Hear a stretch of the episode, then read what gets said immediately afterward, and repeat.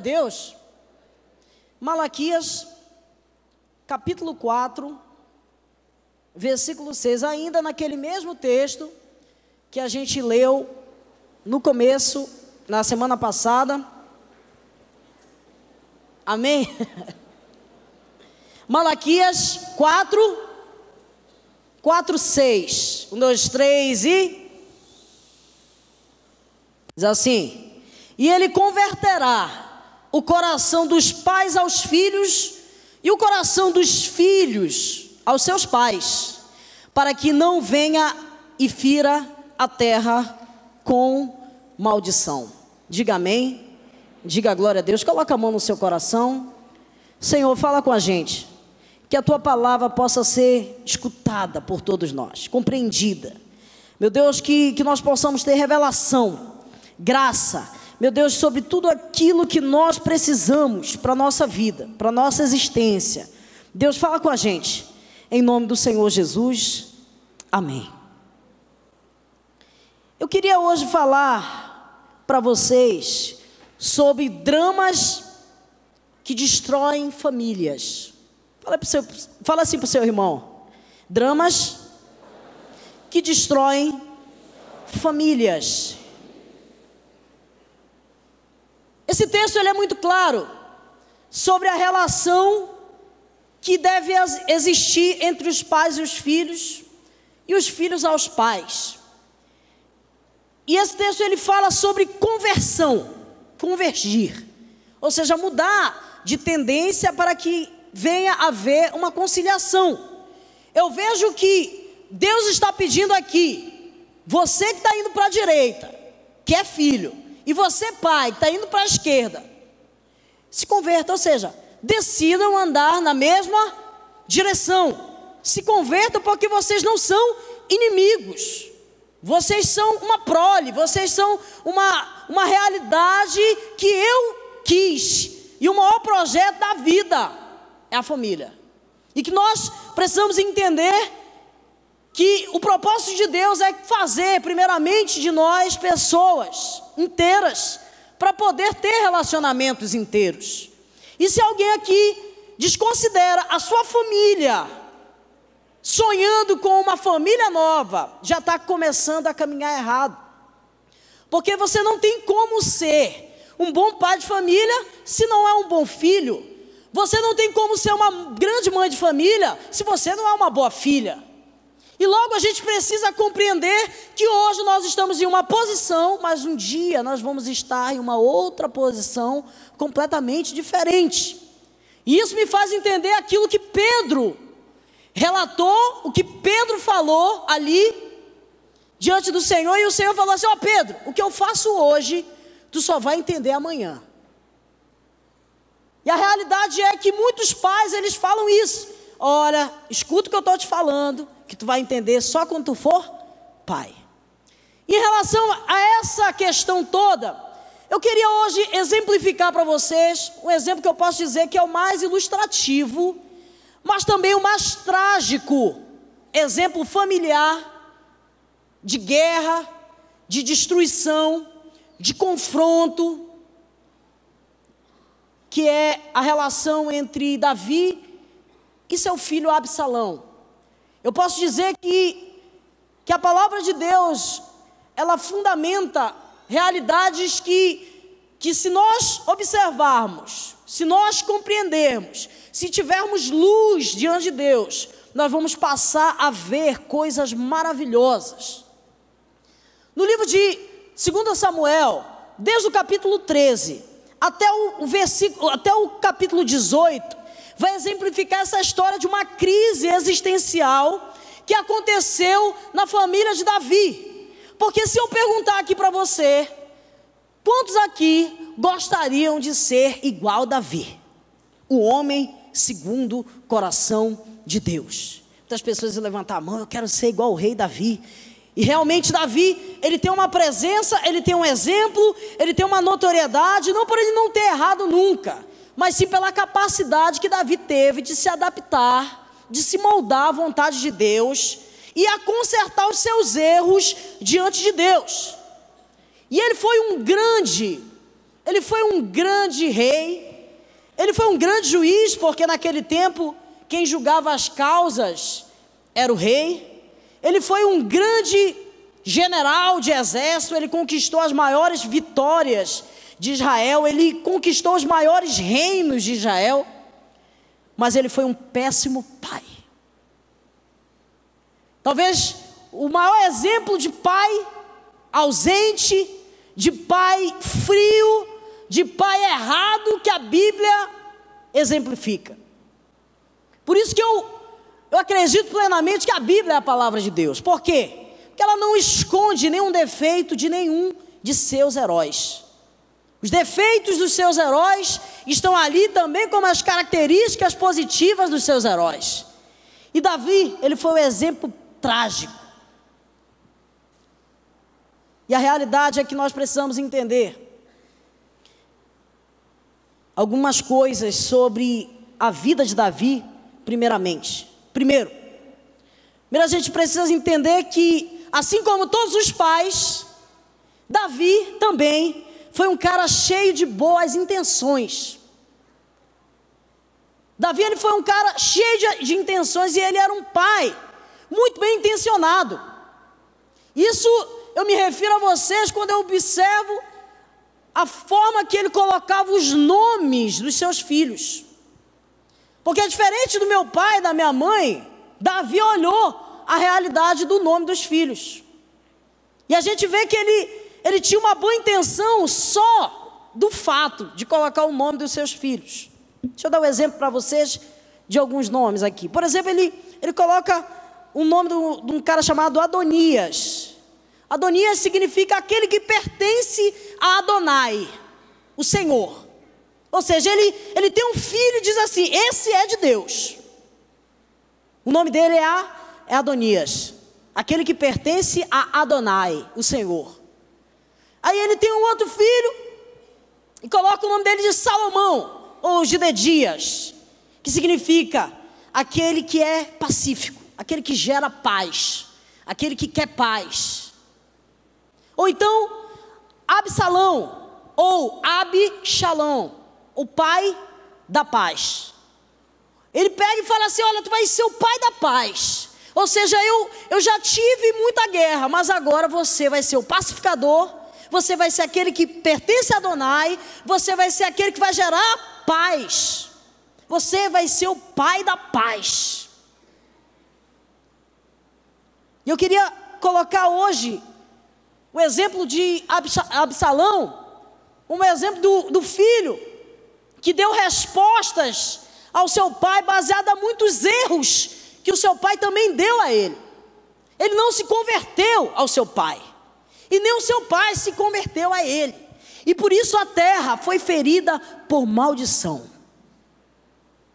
A gente observa que Davi ele ele foi bem intencionado, mas as boas intenções dele não geraram nele resultados que viessem gerar admiração aos seus filhos. Talvez, porque ninguém consegue cuidar bem de 50 filhos, nem de 30, e muito menos dos 20 e poucos que Davi tinha com todas as suas concubinas. E logo a gente via que a atenção, que as responsabilidades não eram compatíveis. Logo, era um grande chefe de Estado, um grande guerreiro, um grande juiz, mas que tinha muitos filhos e que com certeza deixava muita responsabilidade pendente diante dos filhos. Muitos filhos respondem de forma negativamente ou querem chamar a atenção dos seus pais com coisas erradas, porque eles esperavam no fundo uma certa atenção, esperavam, no fundo, uma certa aplicação de coisas que é falada, mas que não são respondidas em atitudes, porque ninguém gera um filho ou cria um filho para que aquele filho viesse ser uma pessoa ruim. Mas no decorrer do tempo, os pais pelo uma, um grande desejo de querer suprir, realizar os sonhos dos filhos, deixam certas lacunas que são interpretadas da pior forma. Porque esse príncipe aqui, ele era um cara maravilhoso. A Bíblia diz que não existia um cara mais bonito do que Absalão em toda a sua geração. Era um príncipe riquíssimo, que não tinha necessidade de nada, mas que não tinha um pai presente. E deu respostas terríveis diante dessas realidades. Por quê? Porque talvez Davi, ele não respondia, porque talvez ele fosse muito ocupado. E entenda uma coisa, gente. Hoje você talvez vê seu pai muito ocupado, a sua mãe muito ocupada e espere alguma coisa do seu pai, da sua mãe. E talvez não não, não exista essa reciprocidade da forma deles. Talvez você se entristeça com isso. E o que eu vejo que um dos problemas maiores dos filhos é que eles não manifestam aquilo que eles esperam. Eles não falam, ó, oh, estou sentindo falta de ti. Ó, oh, vamos, vamos sair, né? Vamos deixar esse negócio aí um pouco de lado e vamos ter um momento aqui de qualidade. Eles só ficam guardando aquilo e gerando um certo ódio no seu coração.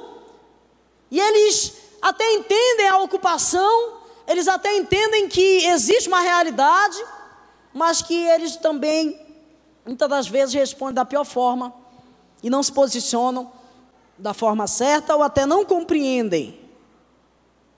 E talvez você possa pegar todos os erros do seu pai, da sua mãe. E eu digo aqui, tanto pai como mãe, porque eu sei que muitas mães elas exercem o papel de pai hoje nos nossos dias. Muitas mães elas têm suprido, tentado suprir um posicionamento de uma ausência paterna, porque nós somos a maior geração que já viveu, mas também a maior geração de órfãos com pais vivos. Porque essa educação tem sido terceirizada pelo programa de TV, pelo, pela realidade de um, de um celular que, que entretém a criança. E, e, e essa educação tem sido terceirizada.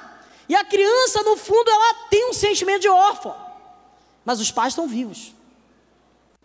Davi talvez errou, porque tivesse filhos demais.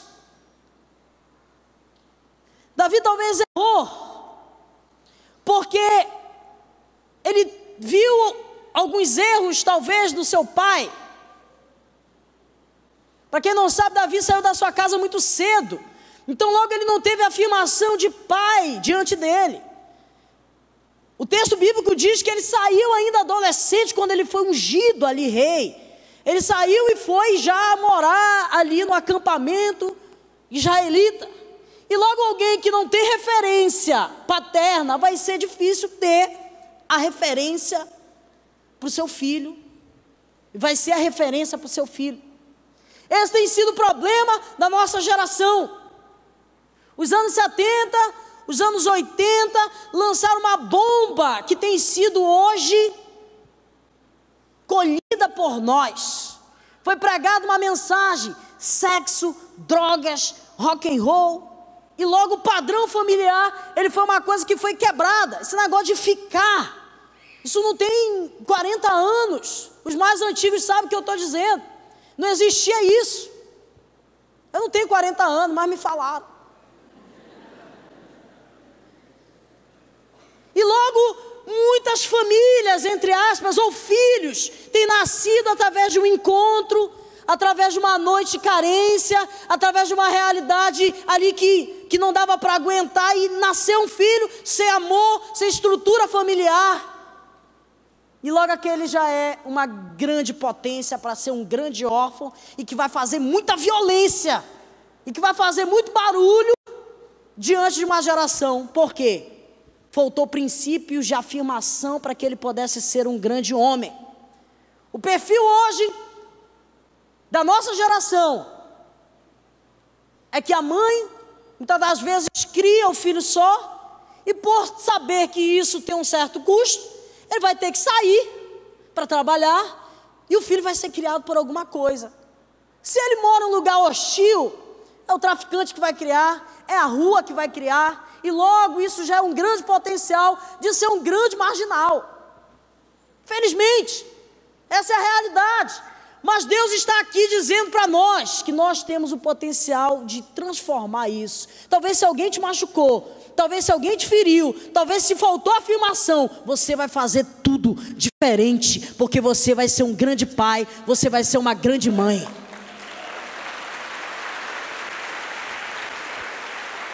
Os erros, não observe os, os erros, vá na direção que Deus tem te ensinado. Quando a gente compreende a paternidade de Deus, a gente tem já um potencial de melhorar para ser um grande pai ou uma grande mãe.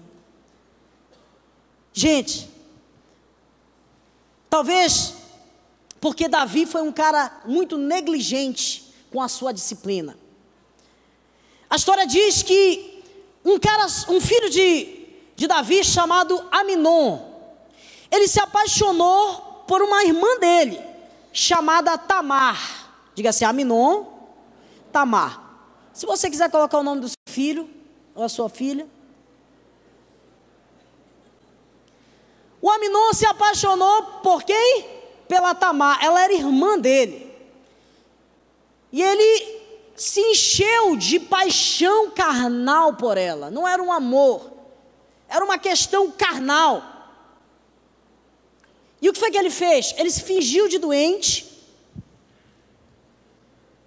e pediu para que a irmã viesse cuidar dele.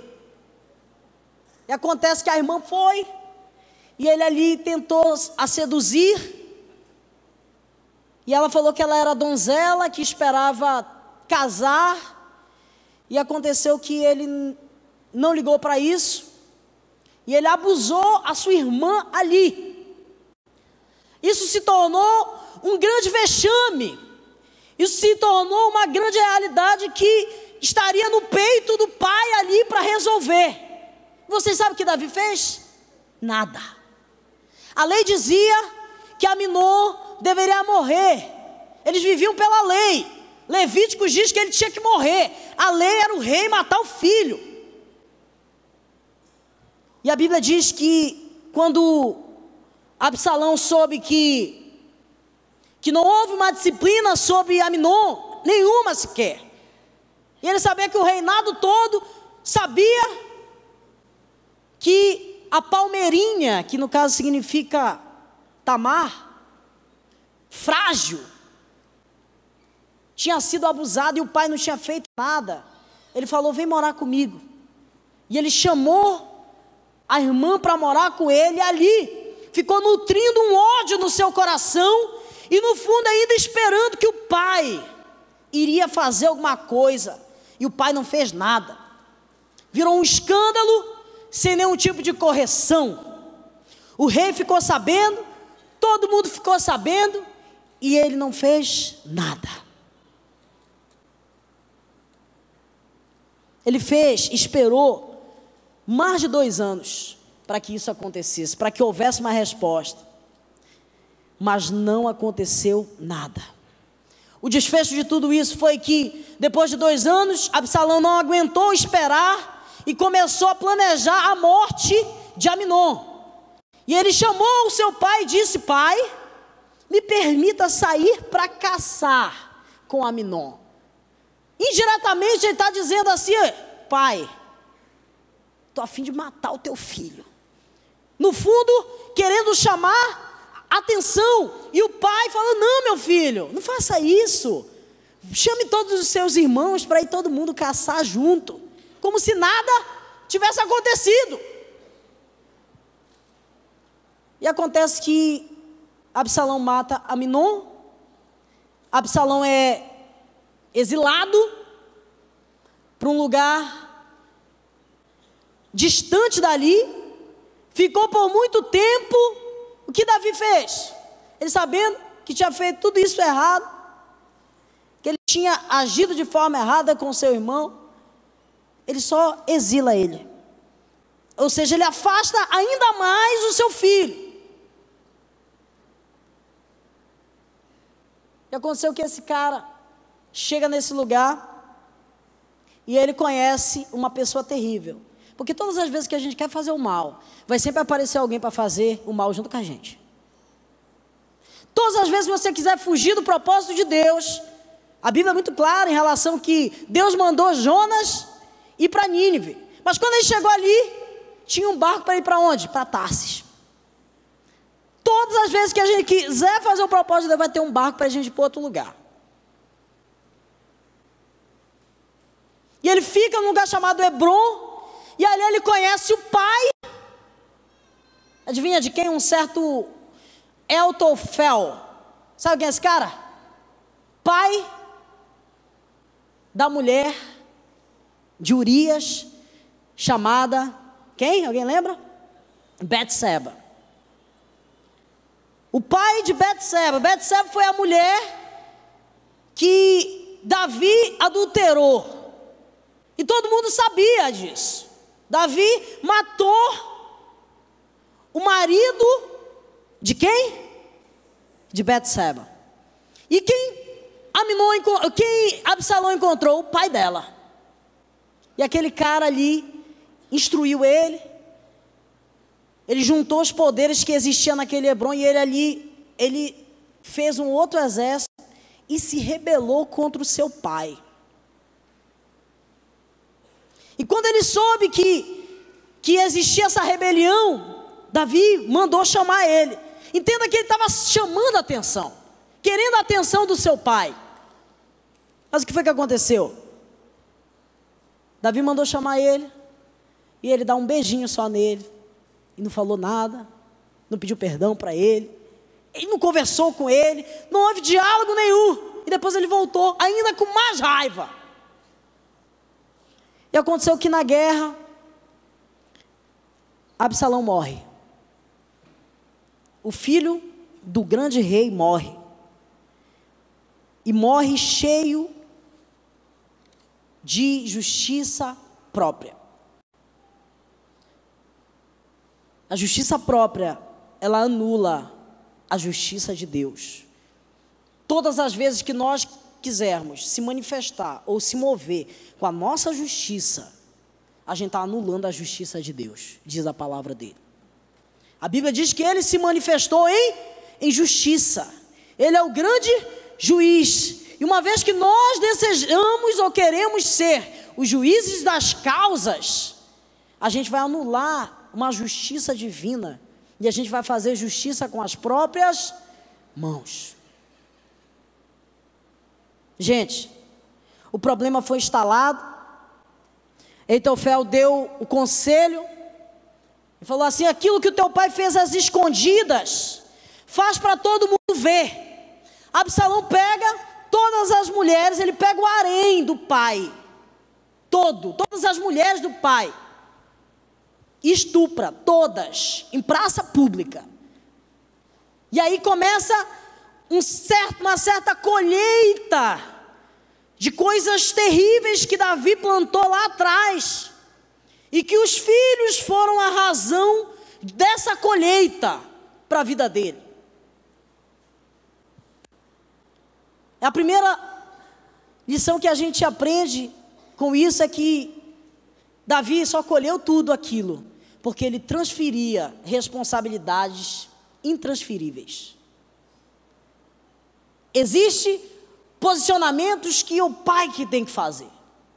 Existem posições, você que é filho, você precisa entender que é o pai que tem que fazer, não tem que ser feito por ninguém, não tem que deixar de ser feito, precisa existir disciplina, precisa existir ordem e precisa existir também obediência. Você precisa obedecer, porque a obediência gera bênção. E se hoje você planta obediência, você vai colher obediência quando você tiver um filho. Isso é um princípio.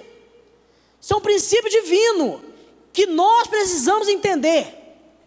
Nós não vamos colher as mesmas coisas que Davi colheu, porque nós não vamos transferir questões que não devem ser transferidas.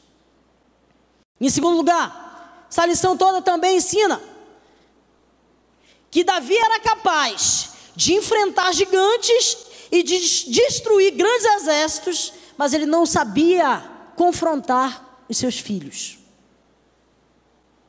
Ele era o grande rei. Ele era aquele cara que, que fez uma grande história. Mas ele não sabia conversar. Ele não sabia dialogar. Ele não sabia colocar aquilo que deveria ser colocado. Nós precisamos pedir a Deus sabedoria para que nós possamos aprender a repreender, aprender a colocar a nossa vontade diante da pessoa que a gente quer a mudança.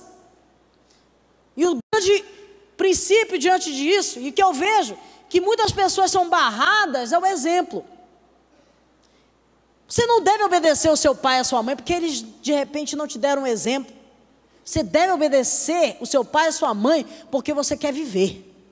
Ou você está afim de morrer cedo. A Bíblia diz: obedeça ao pai e à mãe, para que teus dias sejam longos sobre a terra. Se você for estudar um pouco dos índices de mortalidade que existe hoje no meio da nossa geração, você vai ver uma multidão avassaladora de jovens de 18 até 25 anos. Essa faixa etária de idade tem sido como se fosse uma grande lacuna. E tantos jovens têm sido destruídos, dissipados, porque no fundo ali existe uma desobediência. Que no fundo ali, lá atrás, houve uma desobediência. E houve a desobediência por quê? Porque eu vou obedecer esse cara, olha o que ele fez com a minha mãe. Porque eu vou obedecer esse cara? Ele largou a gente aqui. Porque eu vou obedecer ela? Olha que ela me proibiu. Você não deve obedecer o seu pai e a sua mãe porque ele merece. Você deve obedecer o seu pai e a sua mãe porque está escrito. E porque você quer ter essa obediência que você espera na sua vida, lá no seu casamento. Talvez também porque ele negligenciou Ou então ele não foi humilde para pedir perdão. Porque todos os, os pais, eles vão errar. Assim como nós filhos também vamos errar. Mas o segredo todo aqui, o segredo todo aqui, é a humildade. A humildade vai abrir as portas. Já desse eu vi um pai dando um, um, um, exemplo maravilhoso. Eu acredito que se todos os pais fizessem isso, esclarecesse claramente aos seus filhos o que realmente foi a vida dele antes de Jesus e depois de Jesus, muita coisa seria sanada do coração dos filhos. E o pai falou bem assim: Ó oh, filho, filho, o pai errou. Sabe, o pai tem dois filhos hoje, porque eu não conhecia Jesus e eu vacilei, eu conheci, eu conheci uma outra situação e eu adulterei, e hoje eu tenho um filho fora do casamento. Papai errou, papai errou mesmo, perdoa o papai, eu tenho um irmãozinho, não tem nada, não tem nada a ver com isso. Mas papai não conhecia Jesus. Acho que isso é o mínimo que um pai cristão que errou antes de ser cristão deve fazer. E a criança vai entender a gente compreender essa realidade, que existe perdão e os filhos, eles são disponíveis a esse perdão. E que a gente precisa praticar isso. Porque pecados do passado não perdoados, ou não tocados, ou que, ou que alguém tentou colocar uma coisa assim em cima, um dia vai vir à tona. Que a gente precisa entender é que o perdão de Deus sobre nós é aquilo que é a razão da gente não ser destruído. Gente, eu eu poderia ser um, um filho terrível. Eu poderia não ligar para o meu pai, meu irmão está aqui. Meu pai teve uma outra família. Eu, deveria ter uns oito, nove anos de idade. Foi embora, deixou a gente numa pior. Sabe, a gente passou necessidades extremas. Eu cresci vendo a minha mãe chorar. Eu cresci vendo a minha mãe saber das coisas e ver coisas terríveis que a gente sabia que meu pai fazia. Eu tinha todo o direito de odiar meu pai. Mas quando eu conheci o amor de Deus pela minha vida, eu entendi o perdão de Deus que Ele gerou na minha vida, eu entendi também a misericórdia que eu tinha que ter pelo próximo. Eu entendi o amor. E o amor é misericórdia. Não tem como você dizer que segue a Jesus e não ama. A Bíblia diz que não há verdade em você.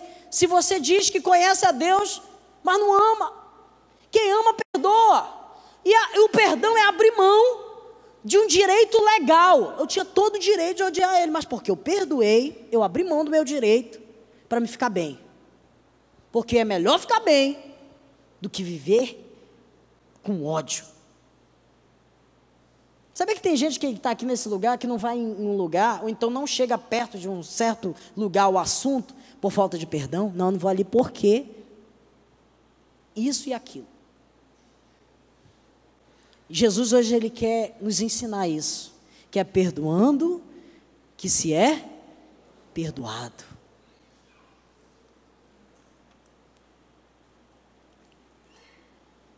Gente, Deus ele quer hoje selar no nosso coração uma realidade. A realidade do, da conversão dos pais aos filhos e dos filhos aos pais para que a terra não seja ferida por maldição. Eu não quero ver a minha terra amaldiçoada. Eu não quero ver o meu lar sendo destruído. Eu não quero casar duas vezes. Eu não estou afim de ter um monte de filho fora do casamento. Eu estou muito interessado em cumprir o que a Bíblia diz. Seja marido de uma só mulher. Eu tenho esse desejo. Isso é uma coisa que norteia meu coração. E eu acho que a gente precisa caminhar nesse sentido. Que Isaías escreveu e eu vou finalizar com isso. Os vossos filhos edificarão as antigas ruínas e levantarão os fundamentos de uma nova geração. E eles serão reconhecidos como reparadores de brechas, restauradores de veredas, para que o lugar se torne habitável. Fique em pé, em nome de Jesus.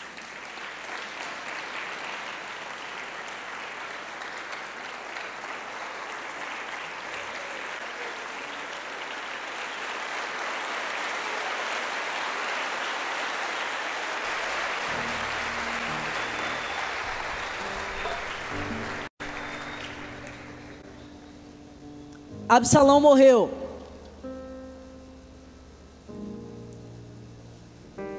Quem assumiu o reinado foi Salomão. Salomão também foi pai. Ele também teve filhos. E a pior desgraça que aconteceu em todo Israel até os dias de hoje foi uma besteira que o filho de Salomão, do homem mais sábio do mundo, fez. Sabe o que ele fez? Ele dividiu as tribos de Israel. Depois disso, houve dois reinados: o reino do sul e o reino do norte. Um chamado Judá, Israel. Israel perdeu a sua força. Nunca mais foi a grande nação que destruiu todos os povos. Os assírios vieram invadir, os babilônios vieram invadir, os romanos vieram invadir. Um dia desse eu li uma, uma coisa tão terrível na palavra de Deus, que eu até chorei. Na crucificação de Jesus, na crucificação do Senhor, quando, quando o sentenciador estava ali diante deles, e falaram: É isso que vocês querem mesmo? Falando para os judeus. É isso que vocês querem? Vocês querem crucificar esse homem E eles falavam assim: sim, que caia sobre nós e sobre os nossos filhos o sangue desse homem. Eu não preciso nem falar para vocês da história de sofrimento que os judeus passam até os dias de hoje. Deus ele quer estruturar a nossa vida. Ele quer estruturar o nosso ser para que a gente possa gerar famílias que venham ser exemplos para outras famílias. Nós temos oportunidades aqui, você e eu temos oportunidade que os seus pais não tiveram, de fundamentar a família na base de Deus. Tenha misericórdia por causa dessa, só por causa disso. Se você tiver que ter misericórdia do seu pai, da sua mãe por alguma coisa, tenha, por essa razão. Eles não tiveram a mesma oportunidade que você e eu temos de conhecer Jesus cedo. A gente tem. E a gente vai fazer diferente. E além de fazer diferente, a gente vai perdoar. A gente tem uma homenagem para as mães, que também são pais. A gente vai fazer isso depois, essa homenagem, e depois a gente vai orar para finalizar. Amém?